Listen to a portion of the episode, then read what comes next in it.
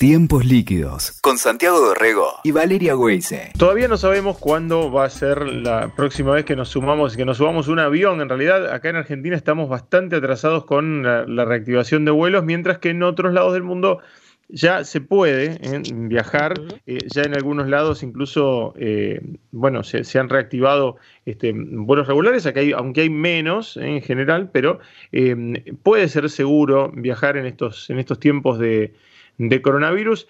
Queremos eh, hablar em, sobre cómo es realmente la, posibilidad de, contraer un virus en, un vuelo, en, un avión, si es realmente eh, muy, muy complicado, cómo va a ser nuestra vida y cómo va a ser nuestro, nuestra, cómo van a ser nuestros viajes a partir de, esta pandemia. Estamos en comunicación con Mariano Longo. Mariano Longo es el director de Aeroset, que es una compañía que provee de repuestos a grandes compañías aéreas, él eh, sabe mucho sobre el tema y vamos a, charlar un rato. ¿Cómo estás, Mariano? Chicos, ¿cómo están? Buenos días. Bienvenidos. Gracias, gracias. Eh, primero, Aeroset eh, le, da este, repuestos a, un montón de, compañías. Estaba, estaba leyendo por ahí el perfil de, de, tu compañía, Mariano. Sí, correcto. Nosotros lo que hacemos es, hacemos toda la comercialización de repuestos principalmente de motores. Ah, y como bien vos decís, Santiago, los clientes más grandes que tenemos son o aerolíneas o talleres de reparación. Esos son los dos puntos grandes nuestros. ¿Cómo están viendo todo el tema de, la pandemia y, las operaciones aéreas? Porque fue un golpe como muy duro, ¿no? Sí, la verdad que nadie, nadie se lo esperaba, ¿no? Parece sacado de película. Em, yo creo que, mira, hay, varios rubros que, que fueron, fueron lastimados con todo esto y quizá la aviación es uno de los que más lo sufrió, eh, por razones obvias. Eh, vos estabas hablando un poco de que quizá en Europa o en Estados Unidos eh, hoy la situación es distinta. Yo te hablo de lo que es Europa, yo vivo en Portugal para que la gente sepa. es distinta, pero tenés que tener en cuenta también que está, es verano acá. Entonces, hay como una falsa realidad, ¿no? Porque las aerolíneas salieron a intentar reabrir los vuelos para mover gente en vacaciones y tratar de, ingresar algo de efectivo que hoy no les está entrando por ningún lado.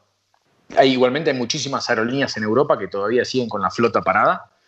Así mm. que bueno, es un momento, es un momento difícil. Eh, yo creo a lo que vos estabas, te estabas escuchando, lo que comentabas, eh, la vacuna es, es, lo único que nos puede sacar en buena parte de, todo esto, ¿no? Eh, si bien las aerolíneas hoy por hoy están avanzando con medidas de prevención, y están siguiendo el libro al pie de la letra. Igualmente, esto es algo que depende de nosotros. Eh, que un avión sea desinfectado cada vuelo eh, no significa que haya no riesgo o el riesgo menor al 1%, como salió el otro día por ahí, que me parece, me parece mal, mal decirle eso a la gente, porque el que no entiende se lo puede creer. Y no es así. O sea, esto sigue dependiendo de nosotros. Eh, como te decía, acá en Europa ahora los números se fueron para arriba nuevamente. Inglaterra ayer llegó a los 7.000 infectados por día, que es, el récord desde que arrancó la pandemia. Y eso fue porque la gente se relaja, es, es, obvio. O sea, los números bajan y la gente se tranquiliza. El único motivo por el cual los números bajan es porque la gente se está cuidando. Cuando la gente comienza a descuidarse, los números suben. Y es un poco esto es lo que pasa en la aviación. Repito, las aerolíneas, y nosotros esto lo vemos continuamente todos los días, están tomando todas las precauciones necesarias. Mariano, eh, Valeria te saluda, ¿cómo estás? Es muy interesante lo que decís porque evidentemente hay una presión, obviamente por el bolsillo y lo económico, para que empiece a activarse ¿no? este, esta industria como tantas otras que se vieron afectadas, la enorme mayoría no hay parangón, ¿no? Con esta crisis que estamos viviendo claramente, pero pones el punto allí donde está, hasta que no esté la vacuna no vamos a tener certezas ni tranquilidad. ¿Qué porcentaje de aerolíneas dirías que están trabajando ahora? Porque decías, a pesar de que es verano y que algunas en Europa empiezan a moverse, hay otras que están paradas. En este momento, ¿en qué porcentaje de actividad aerocomercial estamos? 60%, 65% de las que sí están trabajando. Las que más sufren, obviamente, son las más chicas, ¿no? Las que tienen quizá menor poder de voto. Entonces, si vos sabés que entre las aerolíneas se comparten muchísimas rutas. Entonces, te doy un ejemplo. Suponte que Lufthansa está volando principalmente en Alemania. Eh, todas esas aerolíneas low cost alemanas les va a costar mucho retornar a, lo que es la normalidad, porque Lufthansa ya está cubriendo esos tramos y la realidad es que tampoco tenés la misma gente, la, la cantidad de demanda que tenías el año pasado. Entonces, imagínate que poner una aeronave en funcionamiento es muchísimo dinero, es muchísimo dinero, ¿no? Si vos pensás que a veces con lo, que nosotros calculamos es que eh, con el pasaje eh, el 20% es ganancia y el resto es eh, costo, ¿sí? Depende obviamente de la operatoria de cada aerolínea, pero eso sería un, un término medio. Entonces, un 60-65% yo te diría que hoy está volando, repito, esto está muy dado por el hecho de que estamos en, verano y vos sabés que en Europa hay muchos aeropuertos importantes. Eh, los ingleses apenas sale el sol se van para Portugal o se van para España. Eh, entonces, Inglaterra como Alemania, eh, hasta te diría que Francia, son los tres países de cabecera que corren en esto de salir, agarrar un vuelo y tratar de olvidarse de la vida, que está bien, está bien que la gente disfrute, pero obviamente hay que ir con cuidado porque, repito, depende de nosotros. Cuando fue mm, lo de las Torres Gemelas, eso dejó una impronta en todos los vuelos, en todos los, aeropuertos, digamos, a nivel seguridad, que, después eh, no, no, se cambió, ¿no? Hoy los vuelos siguen teniendo una cantidad de protocolos de, de seguridad impresionantes y me parece que desde aquel 2001 en adelante. ¿Vos pensás que esto va a dejar también eh, en, la operatoria de vuelos eh, y, para, los, para la gente, ¿no? para el pasajero, una cantidad de protocolos extra sumados a los que ya tenemos, que son un montón? Eh, sí, me gustaría que fuese así. El tema, Santiago, acá es a qué equipara eso, porque si la aerolínea tiene que incurrir un costo muy alto, muchas veces no lo van a hacer. ¿no? Pero yo te pongo un ejemplo, a ver, y, pasa en Buenos Aires, porque la gente asiática está en todo el mundo. ¿Cuántas veces nos hemos cruzado con, un asiático y han estado, viste, un barbijo porque estaban resfriados y nosotros nos reíamos? Porque digo, qué ridículo este tipo con un barbijo. Mira vos, mira vos. Hoy salís a la calle, como te decía, parece de película. Entonces, yo creo que sí, a tu pregunta es, eh, yo creo que debería, debería de haber medidas que, mm, perduren más allá de, de, la vacuna, ¿no? Porque hoy es, es este, mañana puede ser otro. Y, es un tema de cuidar a la gente. A ver, eh, Mariano, ¿y, cómo son esos protocolos, no? ¿Qué debería cuidar? Me, estoy imaginando, no sé, eh, eh, también hay una cuestión de, hacinamiento, ¿no? Y cuando hablabas de los costos, de las aerolíneas, esto de cada, vez más butacas, menos espacio, ¿no? Para, para el pasajero, ¿hay distancia? ¿Cómo están viajando? Digo, esa operación, ¿en qué consiste el protocolo? ¿Va menos gente? ¿Hay asiento por medio? ¿Cómo es? Eh, bueno, una cosa es lo que debería y otra cosa, como me decís vos, es lo que es. Debería estar la, distancia que sabemos que tiene que existir, eh, eh, el tema del alcohol de mano, el tema del barbijo. la distancia en muchos vuelos no se está cumpliendo, o sea, tenés aerolíneas low cost muy fuertes que vuelan llenas y han volado llenas todo el verano. está bien, obviamente se excusa en el hecho de que subís a la aeronave, te limpiaste las manos y tenés el barbijo puesto. Em, pero de vuelta, esto es un tema, vos imaginate que hay muchas aerolíneas, ustedes saben que hay muchas aerolíneas que ya están cerrando directamente, no tenían casi ningún, nada de espalda para poder afordar esto que está pasando hoy. O sea, son aerolíneas que si de repente uno las piensa muy grandes, porque son, son empresas con, no sé, 300 aeronaves que vuelan por todo el mundo, em, cuidado con el tema del costo, porque si alguien está pensando, por ejemplo, de hacer un hisopado en cada aeropuerto, sería casi eh, imposible de mantener un punto de vista de costo, que en realidad lo va a terminar pagando la gente, ¿sí? Porque no, no va a pasar eso que el vuelo va a valer lo mismo y, vos vas a tener todos los check-ups que podés tener en un vuelo, lo vamos a terminar pagando nosotros. Eh, la realidad eh, es que volvemos al, tema de la vacuna. Yo creo que una vez que la vacuna salga, ahí las cosas se van a empezar a endurecer en cuanto a decir, bueno, listo, esto, esto va a quedar pautado de hoy y se va a seguir por, no sé, dos o tres años, hasta que la gente comience a olvidarse, porque por ahí había un anillo famoso que decía que todo pasa. Y créanme que todo pasa en la vida, ¿no? Eh, para lo bueno y para lo malo. Eh, pero más rápido para lo malo. Sí, pero está bueno, está bueno lo, lo, que decís, Mariano, de que, a ver, la crisis aerocomercial no es estrictamente ahora, claro, estalló con la pandemia y las más endebles terminaron cayendo, cerraron, como decís vos directamente, pero es un mercado que ya venía con problemas, ¿o no? No sé cuántas aerolíneas hay a nivel global, de, de cuántas empresas, vos, vos tenés mucho más el, el mercado en la cabeza, pero digo, de esa cantidad de aerolíneas, ¿cuáles son? Fuertes o potentes y cuáles endebles, pero en un mercado que claramente, por esto que decís de los costos y demás, hace tiempo que viene con problemas, ¿no? Es, justamente lo que estás comentando, porque son las grandes, como todo en la vida, el grande se come el chico. Y en, la aerolínea es exactamente lo mismo, se vive de la misma manera. Yo te digo, yo he estado en países, y siempre lo cuento, que económicamente estaban liquidados, donde vos ves la gente que es realmente pobreza, ¿no?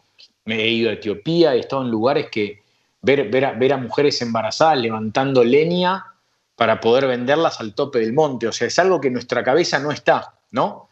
Y sin embargo, fui a la aerolínea, Etiopía Airlines es una de las aerolíneas más grandes y más fuertes económicamente que existe.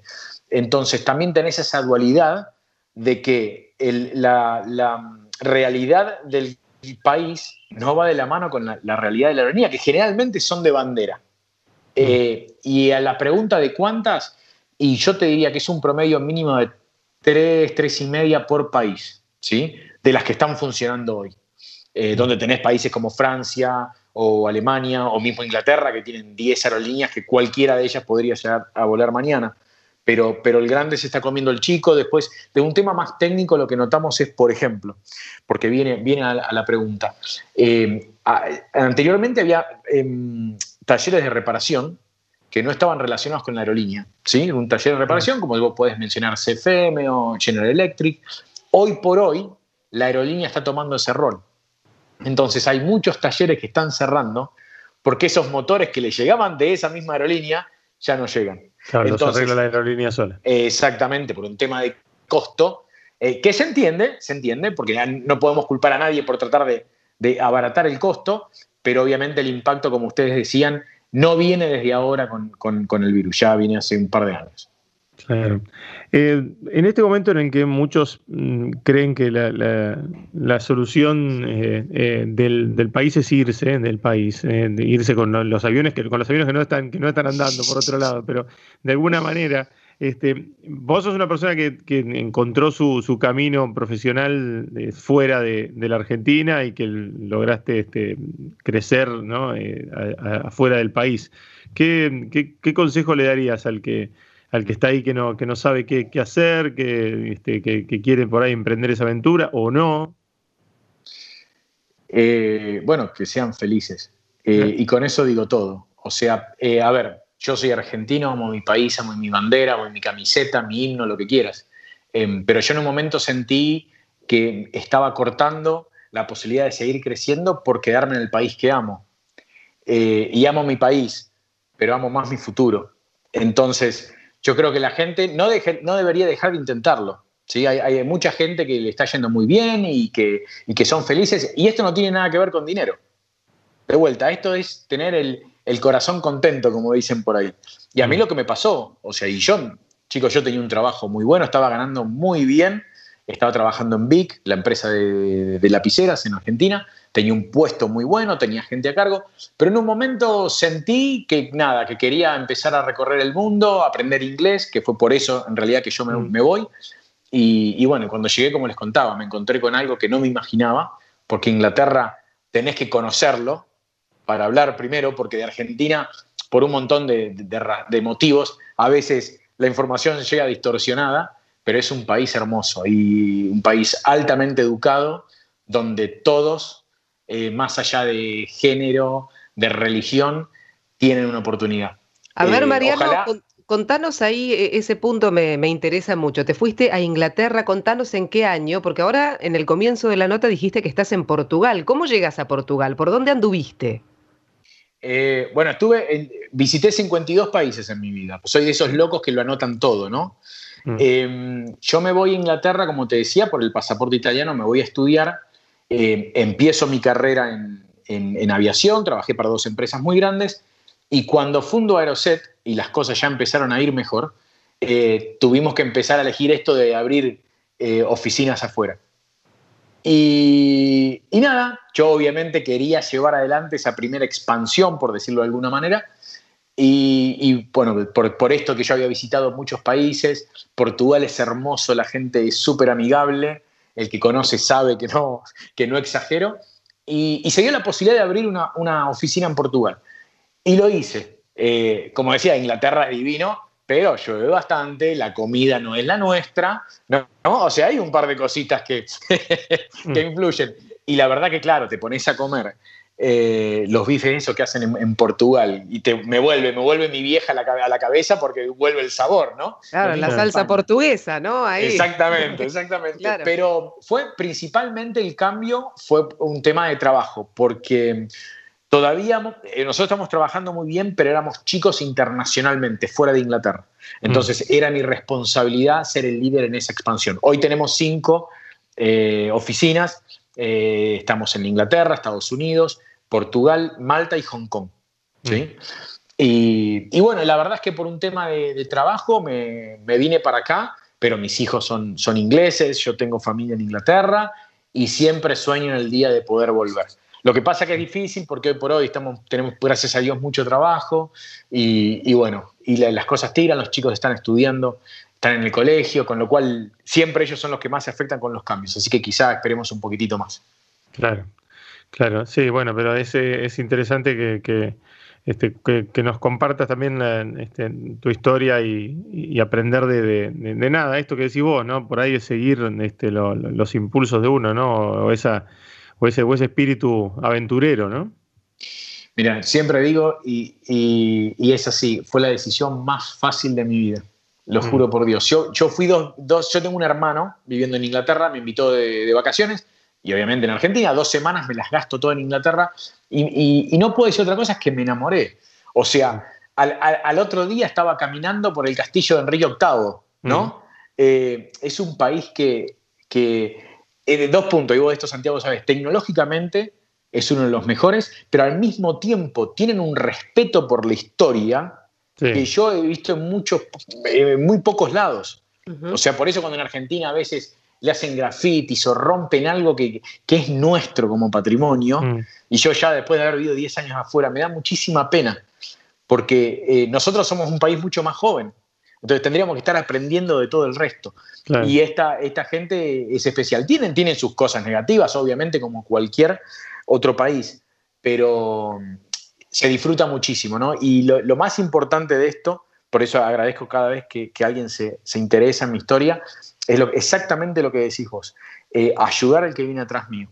O sea, es que yo, yo no tenía plataformas sociales antes, nada, eh, y ahora tengo un Instagram con 40.000 seguidores y lo único que hago es, es tratar de, darle fuerzas y apoyar al que viene atrás mío. Hacemos sorteos en efectivo, ya hicimos dos sorteos de mil dólares, la gente hmm. le encanta. Tenés que ser emprendedor, tenés que tener eh, un proyecto y, no, no, vengo a salvar a nadie, pero simplemente creo que si todos los que podamos, como puedo yo, ponemos un granito de arena pequeño, las cosas irían mucho mejor. Mariano, ¿y, cómo es el derrotero también de lo, de lo que te gusta? Pues se ve que hay una cuestión de curiosidad, evidentemente, en vos, ¿no? Te vas en el 2009 a Inglaterra y, a ver, de trabajar en Vic, en la Argentina, eh, ¿cuál es tu formación cuando hablas de que eh, te pusiste a estudiar y demás? ¿Qué carreras, no? ¿Por dónde fue ese derrotero de, educación, no? Buena pregunta. Yo eh, estudié en la UADE. Hice un año en la Universidad de Belgrano en ciencia eh, relaciones, eh, ciencias políticas, perdón, ciencias políticas, relaciones internacionales. Hice un año ahí y era muy abogacía. Y a mí, respeto a todos los abogados que no se enojen, pero a mí me aburre, no puedo, no me da la cabeza, debe ser por eso. Y de ahí me pasé a la UADE y estudié relaciones públicas, ¿no? Algo totalmente distinto, mucho más dinámico, un poco esto, mucho más inquieta, porque es una carrera donde aprende un poquito de todo. Y, y vos sabés que me acuerdo, es horrible que lo diga, pero yo estaba trabajando antes de Vic y me pasaba horas en el Google Earth. Viste que en el Google Earth vos vas y ves las fotos que la gente va dejando, panoramio y esas cosas, y me volaba la cabeza, no puedo explicarlo de otra manera, y siempre soñaba con eso de, de, poder conocer distintas culturas, porque no es el tema de estar en un país distinto, es el tema de exponerte a una cultura distinta. No hay persona, y eso lo firmo, que cuando vuelve de un viaje al exterior sea exactamente la misma persona con la que se fue. No, porque, porque todo te cambia la cabeza. Y, bueno, y después lo que hice fue, como les contaba, estudiar eh, inglés, mucho inglés, porque la verdad que mi inglés, el nivel era bastante pobre. Y por eso fue que lo hice, lo hice intensivo, eran seis horas todos los días, todos los días seis horas. No hablaba en castellano con nadie, no existía nada de esto, imagínense, no existía WhatsApp, no había nada le mandaba a mis viejos un mail por semana en español, ese era el único español que tenía, mm. eh, forzado obviamente, al mismo tiempo tenía argentino yéndose de, fiesta con colombiano, con venezolano, pero para mí era distinto, yo me estaba gastando todo mi dinero en eso y lo quería tomar porque me quería quedar, ¿no? Me quería quedar. Y, después hice em, un Business Administration em, en la Universidad de, Oxford, ¿sí? que fue un, un curso de 7, 8 meses. Y después ya me metí en Aroset, con lo cual me encantaría volver a estudiar, pero lamentablemente no podría hoy porque mi cabeza está eh, en, varios lados al mismo tiempo. ¿Y cómo viste la, faceta o la beta ahí en, el mundo aerocomercial? Em, bueno, ya, imagínate, yo tenía cuatro años de experiencia, porque ya venía, había pasado por dos empresas, dos años en cada una, empresas muy grandes en el rubro, y yo soy vendedor y vos sabés cómo somos los vendedores.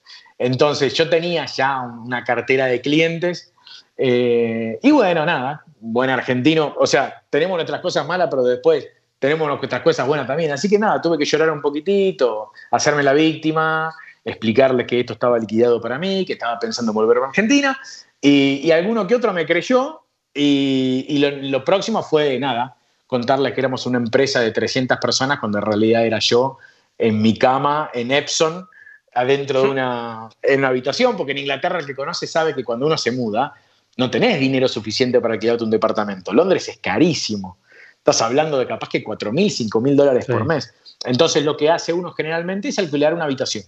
Y yo vivía con un chico que se llama Stuart, que hoy es amigo mío, y, y, él no tenía ni idea, pobrecito, de lo que yo estaba haciendo. Le estaba armando una empresa este, desde la casa pero bueno, es el riesgo siempre de, A ver, yo podría haber vendido tres tornillos y tener que cerrar, ¿no? Y al año firmé un contrato con IAG, que IAG es el dueño de British Airways, y eso fue lo que cambió la historia de Anoset em, para siempre. Pero es lo lindo, es lo que justo lo que mencionaba. Ustedes mencionaron algo que es lo más importante de todo. Ustedes dijeron la palabra travesía. Mm. La travesía es lo que justifica todo lo que vayas a hacer en la vida. Cuando uno emprende, tiene que estar mirando a la travesía más que al premio. Porque si uno no disfruta la travesía, el premio puede no llegar. Y si no me va a llegar al premio, por lo menos prefiero que no me llegue habiendo disfrutado de la travesía. Y ¿Te gustó el recorrido? ¿Te gustó, te divirtió, te gustó el recorrido, aprendiste un montón y, que sea, de ahora en más que sea lo que Dios quiera, ¿no? exactamente. O sea, y se sufre mucho, porque de vuelta, vos imagínate, yo me acuerdo, cuando abrí Aeroset, yo había ahorrado, y esto lo cuento siempre para que la gente tenga números también en la cabeza, porque es mm. importante. El que te dice que podés hacer una, una empresa de 250 millones de dólares sin dinero, y es muy complicado es muy complicado. Yo me gasté con Aeroset, yo tenía 50 mil libras, que era todo lo que había ahorrado en cinco años. Imagínense, yo estaba soltero, ganaba bien, no tenía hijos, ¿sí? gastaba saliendo de vez en cuando, y es todo el dinero que invertí. y mirá dónde terminamos. O sea, pero yo podría, haberlo, podría haber perdido todo. Me acuerdo, mi, vieja, mi viejo era Tano, entonces el Tano había pasado por la Segunda Guerra Mundial, había He ido a Argentina cuando tenía 14 años, no tenía trabajo, tenía que salir a, pedir dinero, era completamente distinto. Mi mm. mamá estaba súper asustada que no fuera a invertir todo el dinero que había juntado en 5 años y mi viejo Altano fue completamente distinto. Y bueno, y por suerte arrancamos y hasta el día de hoy no paramos. Ustedes saben, nosotros somos main sponsor de, Racing, de Racing. Eh, de Racing Club. Y ahora hace dos semanas somos el, sponsor del Wolverhampton en ah, la Premier League. Es, es el la primera empresa aeroespacial sacando lo que es las aerolíneas en la historia de la Premier League. Y, más que nada un argentino, ¿no? Así que es algo que también me encanta, me encanta compartir porque sé que, que la gente lo aprecia. Y de vuelta es todo, es lo que decías vos, Santiago, es la enseñanza. No hay mm. mejor forma que, que, explicar, que tratar de, de, llevar a alguien de la mano que con la enseñanza. Si no, estamos hablando de utopías. Pero que vengan y me pregunten y yo les cuento cómo lo hice. Puede ser que a otros no le funcione o le vaya mejor, pero lo, mío es palpable. Me fui sin nada y hoy estoy hablando con ustedes. Eso, eso demuestra todo. Tal cual. Eh, Mariano, un placer charlar con vos. Chicos, la verdad que un placer y gracias por el interés. Fuerte abrazo, en cuanto esté la vacuna vamos para allá, a Portugal. Vénganse, los espero. Abrazo Qué lindo que es Portugal. Chao, Mariano, gracias. Chao, chao, gracias. Escuchaste Tiempos Líquidos con Santiago Dorrego y Valeria Weise. WeToker. Sumamos las partes.